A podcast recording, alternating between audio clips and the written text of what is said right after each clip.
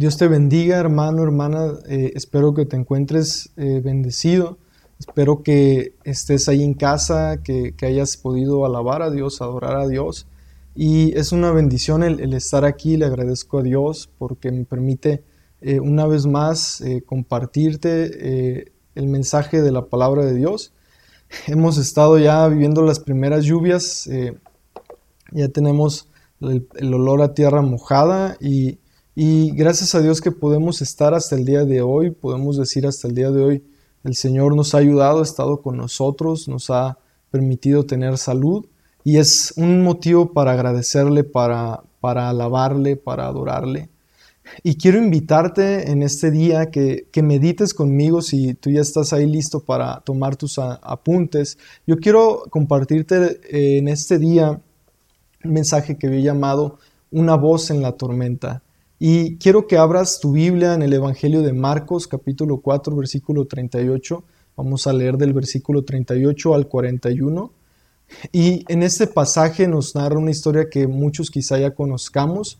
Ah, repito, Marcos, Evangelio según San Marcos, capítulo 4, versículo 38. Y si ya estás ahí, quiero que me acompañes a leer. O si no lo has encontrado, uh, puedas escuchar y poner atención. Dice así la palabra de Dios, dice, Jesús estaba dormido en la parte posterior de la barca con la cabeza recostada en una almohada. Los discípulos lo despertaron. Maestro, ¿no te importa que nos ahoguemos? Gritaron. Cuando Jesús se despertó, reprendió al viento y dijo a las olas, Silencio, cálmense. De repente el viento se detuvo y hubo una gran calma. Luego les preguntó, ¿Por qué tienen miedo? ¿Todavía no tienen fe? Los discípulos estaban completamente aterrados. ¿Quién es este hombre? se preguntaron unos a otros. Hasta el viento y las olas lo obedecen. Quiero que tú medites y meditemos en este día, ah, dándole gracias a Dios, ah, que cuando Jesús eh, está en, este, en esta travesía, están en una barca en el mar de Galilea, dice la palabra de Dios que Él se encuentra dormido, que Él se encuentra ah, con la cabeza recostada en una almohada eh, y, los discípulos están atravesando, han notado que, hay una gran tormenta, que hay una tempestad que está atentando contra la barca en la que ellos se encuentran. Eh, y que al parecer ya está el agua a tal grado de que se van a hundir y como están eh, a una distancia considerable de la orilla, pues obviamente si se hunden se mueren. Ah, y entonces ellos al ver esto tienen que gritarle a Jesús y, la Biblia dice que le gritan, maestro, ¿no te importa que nos ahoguemos? Le gritaron, si escuchaste bien, le gritaron. Cuando Jesús se despierta, dice la palabra de Dios que él se despierta y le dice a la tempestad, a las olas, al viento, le dice, silencio, cálmense. No hace ninguna clase de ritual ni nada, solamente usa la autoridad de su voz y el viento se detiene, dice la palabra de Dios, y hubo una gran calma. O sea, después de la tormenta que se detiene, hay una calma completa aún en las aguas. Eh, y Jesús les lanza la pregunta, ¿por qué tienen miedo? Y la segunda es, aún más fuerte y les dice, todavía no tienen fe. Y, estamos leyendo un poco entre líneas, o te estoy explicando un poco entre líneas. Los discípulos después de esto se preguntaron quién es este hombre y estaban aterrados. Si al inicio tenían miedo porque se estaba hundiendo la barca y la tormenta, ahora estaban aterrados al ver lo que había hecho Jesús, al ver que el viento le había obedecido, al ver que el agua le había, le había obedecido. Y quiero que tú, que tú entiendas que están en esta barca, están en esta situación difícil, están en esta situación de riesgo, y los discípulos de Jesús eran pescadores que eran experimentados en las travesías en el mar. Y eso significa que si ellos tenían miedo, era porque realmente había una tempestad fuerte. El mar de Galilea se encuentra a más de 200 metros bajo el nivel del mar ah, y a, unos 48 kilómetros donde está el monte Hermón. Y, este monte mide arriba de 2.800 metros. Y, algunos escritores o comentaristas hablan acerca de esta parte, y es que el aire frío de las montañas continuamente choca con el aire caliente que sube del mar de Galilea, y es la consecuencia es que hay tormentas y ráfagas de vientos impresionantes. Eh, y, obviamente es lógico que si estos discípulos pescadores experimentados tenían miedo era porque era una tormenta seria, pero Jesús estaba calmado.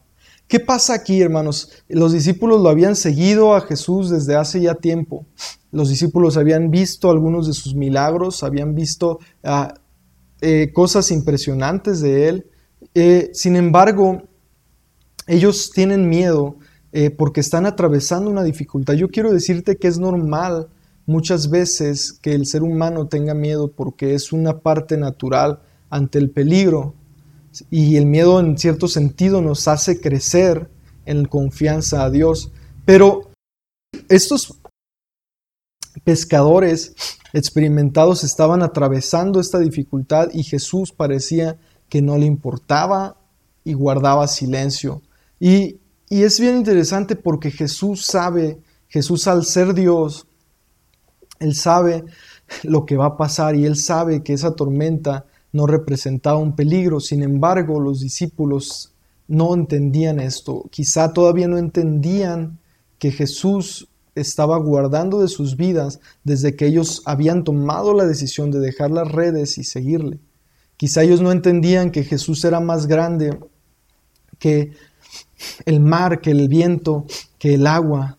Y estos, estos discípulos no los podemos juzgar, ciertamente, porque para empezar, eh, cuando nosotros estamos en una situación difícil, muchas veces actuamos de formas en que evidenciamos muchas veces la falta de fe. Y el problema no es esto, el problema es no aprender, estancarnos.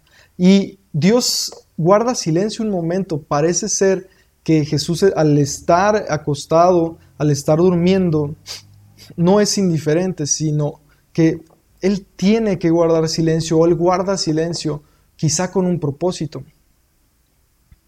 Quizá Él sabía que sus discípulos iban a reaccionar así y les iba a enseñar.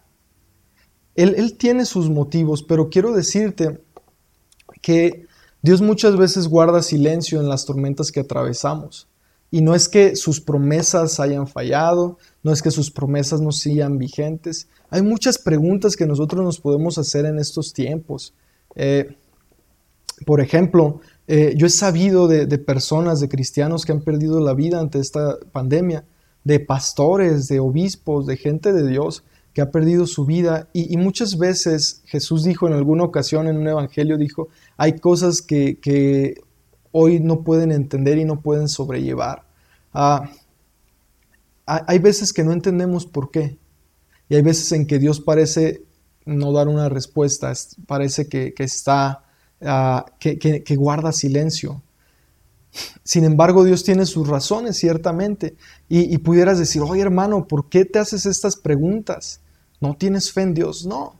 No se trata de eso, no se trata de, falta de fe o de duda, se trata de que una fe genuina se hace preguntas. Sería absurdo que yo no me preguntara y cuestionara, qué extraño, qué difícil. El hermano fulanito, hombre fiel de Dios, le pegó coronavirus y ¿qué pasó? No son fieles las promesas de Dios que, dicen eh, el Salmo 91, ninguna plaga eh, tocará tu morada, etcétera, etcétera, etcétera. Si no nos hiciéramos estas preguntas, eh, tendríamos una fe fingida. Una fe sólida se construye con la base de preguntarnos, pero ciertamente de, de, ser pacientes, de buscar a Dios, de no preguntarnos por orgullo, por increpar, por decir, Dios, ¿por qué? No, sino de sinceramente hacernos preguntas sinceras es lo que nos da la posibilidad de que Dios nos hable y nos dé calma y nos responda y nos alimente. Y hay veces que el silencio de Dios ah, quizá no nos lo va, no nos lo va a, responder, pero Dios sabe más que nosotros.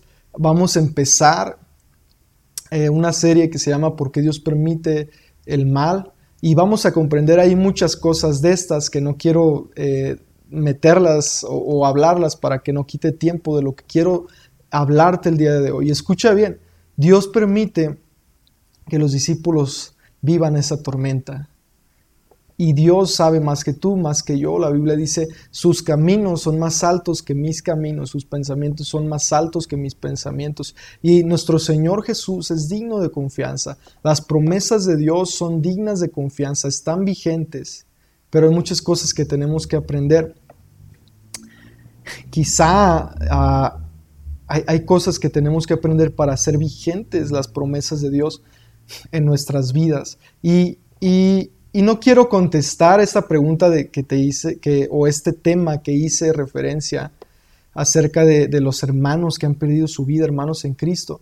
Creo que, si tú tienes interés de aprender esto y de conocer la respuesta que no es, que no es ah, rápida, eh, vas a seguir, vas a conectarte en, en, la casa de oración, en el grupo conexión que vamos a tener próximamente. Los discípulos piensan que, van a morir, no se explican por qué Jesús está permitiendo que los vientos golpeen a la barca y atenten contra su vida, contra sus vidas.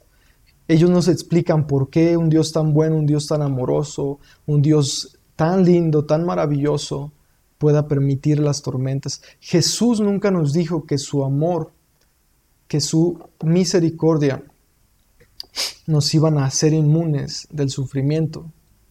Jesús nos dijo que podíamos confiar en Él, que podía Él estar con nosotros, pero no nos dio inmunidad.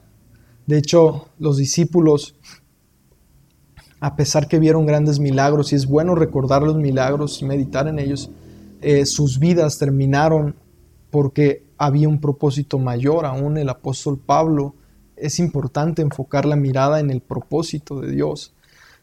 Y los discípulos piensan que van a morir y Jesús, claman a Jesús, le gritan a Jesús, Jesús se despierta y Jesús habla. Y yo quiero decirte que cuando Jesús habla, no hay nada en el mundo, no hay nada en todo el universo que pueda cambiar las cosas, que pueda ir en contra de esa voz. La voz de nuestro Señor Jesucristo es la voz que rompe los cedros, es la voz que a, su voz se producen muchedumbres de aguas, es la voz que cambia, es la voz que creó la vida, la palabra de Dios, eh, eh, la voz de nuestro Dios es la que transforma nuestras vidas, es la que nos guía, es la que nos alienta y cuando Él abre su boca y dice silencio, el mar se calla, el viento cesa. Y quiero hacer un paréntesis y es que Jesús, Dios mismo, nuestro Señor Jesucristo, al ser Dios, es capaz de calmar al mar que Él hizo. Hay una alabanza a algo antigua que dice, el mar es cual su obra eh, y en Él puede andar con paso firme. Ese mar que Él hizo le obedece, esos vientos que Él hizo le obedecen. Y ciertamente Dios, a pesar de que desde el inicio que empezó la primera gota, Jesús podía haber calmado el mar, pero Él sabe más que tú y yo. Y entonces permite que sus discípulos estén en esta situación. Y Jesús no hace malabares, Jesús no invoca grandes cosas para hacer su milagro. Él no dice, oh mares, escúchenme bien, deténganse. No, Él simplemente dice, silencio, calmen, a, comparación de otras anécdotas históricas de gente que presumía tener poderes sobre los, los, las fuerzas de la naturaleza, que, hacían augurios, que hacían grandes rituales para, para, hacer eso y que invocaban a sus dioses. Jesús no tiene la necesidad de hacerlo porque, sabes, Él es Dios. Y su voz es tan poderosa que cambia nuestros destinos, que cambia nuestras vidas, que cambia todas las cosas, su voz. Y ellos tenían miedo porque pensaron que iban a morir, pero se olvidaron de varias cosas. lo que comentaba yo es que se olvidaban de que Jesús había hecho milagros, de quién era Jesús, Para el judío tenía más presente, quizá para nosotros como cristianos, muchas veces no reflexionamos eh, comúnmente que Jesús representa la salvación de Yahvé, la salvación de Jehová al pueblo judío, la salvación de, Dios, la promesa de que de Dios a los, a los profetas, que Él mismo iba a venir a salvarlos. Y es importante recordar, y es importante entender quién es Jesús, no olvidar quién es Jesús. Los discípulos fueron llevados quizá a través de esta circunstancia a buscar a Jesús, pero olvidaron quién era Jesús, lo que había hecho. Y el recordar, como dice el, adagio, recordar es volver a vivir. Ah, y, el Salmo 105 habla algo de esto. Perdón, el, el Salmo 105 dice, den gracias al Señor y proclamen su grandeza, que todo el mundo sepa lo que Él ha hecho, pasado. Canten a Él Sí, cántenle alabanzas, cuéntenle a todo el mundo acerca de sus obras maravillosas. Regocíjense por su santo nombre. Alégrense ustedes los que adoran al Señor. Busquen al Señor y a su fuerza, búsquenlo continuamente. Recuerden las maravillas y los milagros que ha realizado y los decretos que ha dictado. Ustedes hijos de su siervo Abraham, descendientes de Jacob, los elegidos de Dios quiero decirte que es importante recordar lo que Dios ha hecho, que es importante recordar sus maravillas, sus milagros. Y en medio de, este, de esta dificultad, de esta, de esta ah, tormenta, nosotros tenemos que aferrarnos y saber que lo que Él ha hecho lo puede volver a hacer y que el silencio de Dios muchas veces tiene un propósito que podemos ver y que muchas veces no podemos ver. Pero es importante seguir alabándolo el Salmo 105 dice esto, dale gracias, proclama su grandeza, sus promesas no fallan, aunque muchas veces veamos cosas que no entendamos, sus promesas son fieles, su protección es fiel.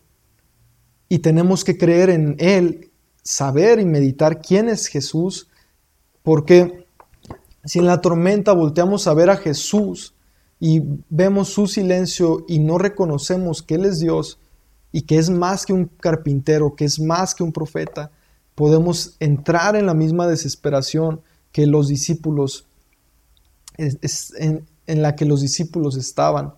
Recordemos las maravillas y los milagros que Dios ha hecho. Yo quiero darte cinco puntos. Brevemente, tenemos que orar. Nuestra relación con Dios, nuestra permanencia con Dios es la que nos va a sostener en medio de la tormenta porque nos hace interactuar con Dios y cuando lo interactuamos con Él, podemos reafirmar, el Espíritu Santo reafirma en nosotros la verdad de quién es Él, de que Él es Dios, de que Él es real, de que Él es nuestro Salvador, que Él se ha levantado de los muertos y tenemos una esperanza verdadera. Tenemos que adorar. La adoración atrae, eh, creemos como iglesia, la adoración atrae la presencia de Dios, ser llenos del Espíritu Santo. Tenemos que conocer a Dios. Tenemos que escudriñar su palabra y entender que Él es Dios y que Él es más grande que todas las cosas. Y que su voz eh, es más poderosa que la voz de la tormenta, que la voz de la enfermedad, que la voz del enemigo, que la voz de la desilusión, que la voz cualquiera que sea. Tenemos que reconocer nuestras faltas. Tenemos que reconocer lo que Dios quiere obrar en nosotros. Y tenemos que obedecer la voz de Dios, tenemos que enmendar nuestros caminos, porque muchas veces el silencio de Dios, y, te, te aterrizo aquí un poco el tema y quiero que escuches bien, muchas veces el silencio de Dios tiene un propósito, como te dije, que Dios puede ver y tú no, y que también podemos ver nosotros. Y yo veo aquí que hay un propósito en el que los discípulos, esta tormenta hizo que buscaran a Jesús buscaran a Jesús. Muchas veces las tormentas Dios las permite porque quizá no hay otra forma en la que seamos movidos a buscarle. Qué triste, pero a la vez que irónico, que muchas veces los problemas lleven al ser humano a buscarle. Y se vale. No, no es ser hipócrita muchas veces. Eh, ay, tengo problemas, solo voy, así voy a la iglesia. Tengo problemas, solo así busco a Dios. se vale, ¿no? Todos hemos fallado, todos hemos estado en esa situación de que somos forzados por las circunstancias a buscar de Dios. Se vale, sin embargo, no es la forma correcta, ni es, ni es la motivación correcta, pero se vale.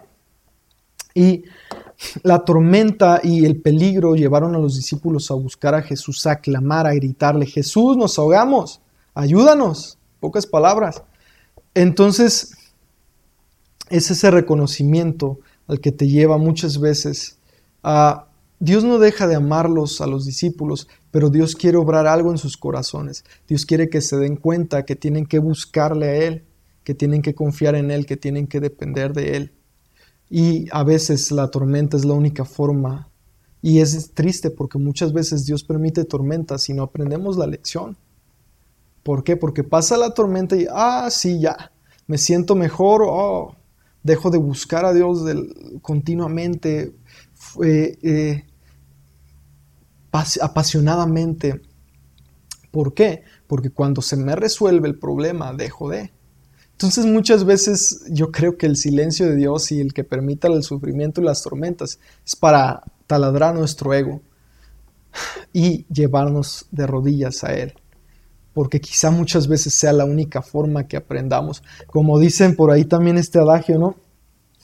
Que el ser humano a veces aprende a garrotazos y, y muchas veces es cierto pero no es la forma correcta. Y yo quiero que medites y aprendas y aprendamos de lo que Dios nos quiere enseñar a través de, esta, de esta escena, de esta palabra en la escritura.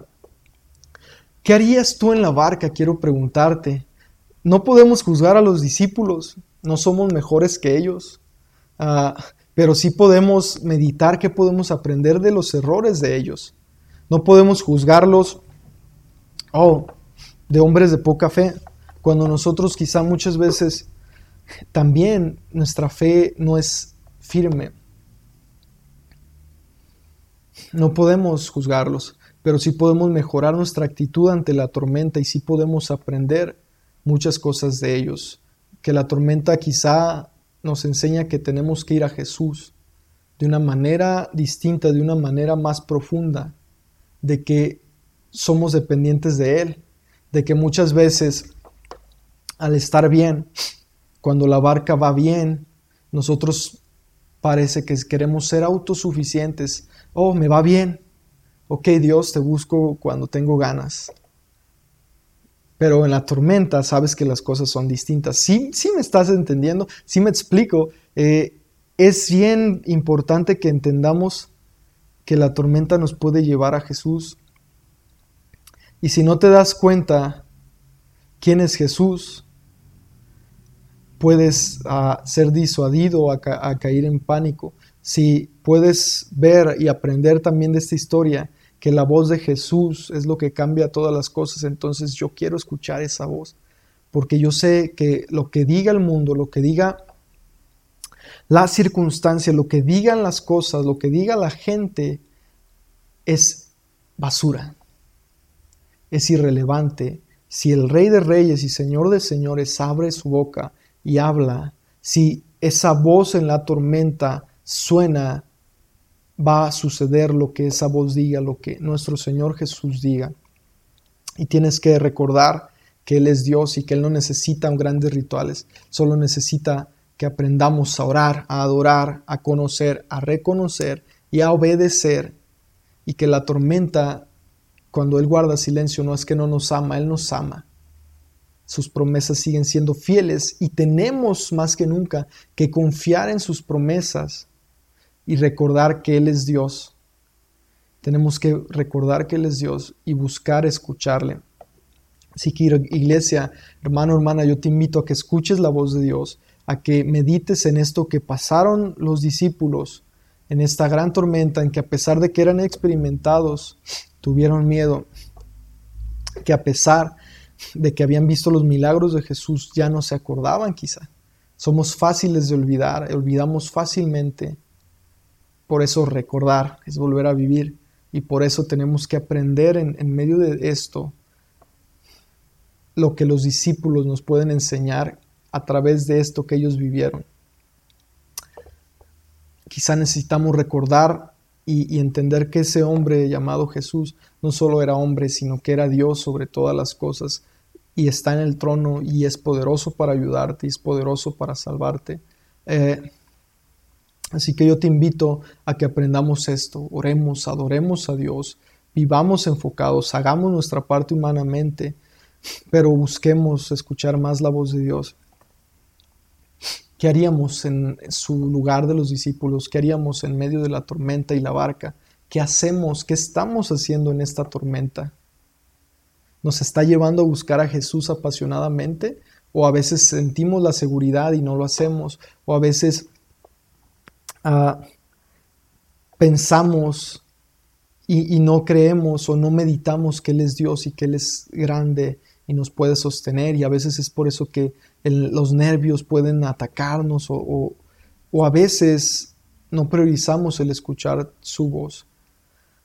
Eh, tenemos que escucharle. Yo te invito a que, a que cierres tus ojos ahí donde, donde estás y, y, oremos a Dios. Padre, te doy gracias, Señor, porque me has permitido compartir tu palabra a través de este medio, Señor, eh, a través de esta forma, Padre. Pero yo sé que tú has hablado en nuestros corazones, Señor. Haznos aprender, haznos ver Haznos saber, Señor Jesús, las cosas que quieres que sepamos, las cosas que van a cambiar nuestro destino, nuestra vida, nuestro caminar en ti, Señor. Permítenos seguir viviendo, Señor, para glorificarte, para alabarte. Y enséñanos, Señor Jesús, a confiar en ti, a escuchar tu voz, Padre, a entender que, que tu voz cambia las cosas, que tus planes son más altos que los nuestros, Señor y que tenemos mucho que aprender y conocer de ti. Haznos ver, Señor, que tú eres el único Dios verdadero, mas Jehová es el Dios verdadero, Él es Dios vivo y Rey eterno, Señor. Te alabamos y te glorificamos, te alabo yo, Señor, te glorifico, mi Dios, porque vives y reinas.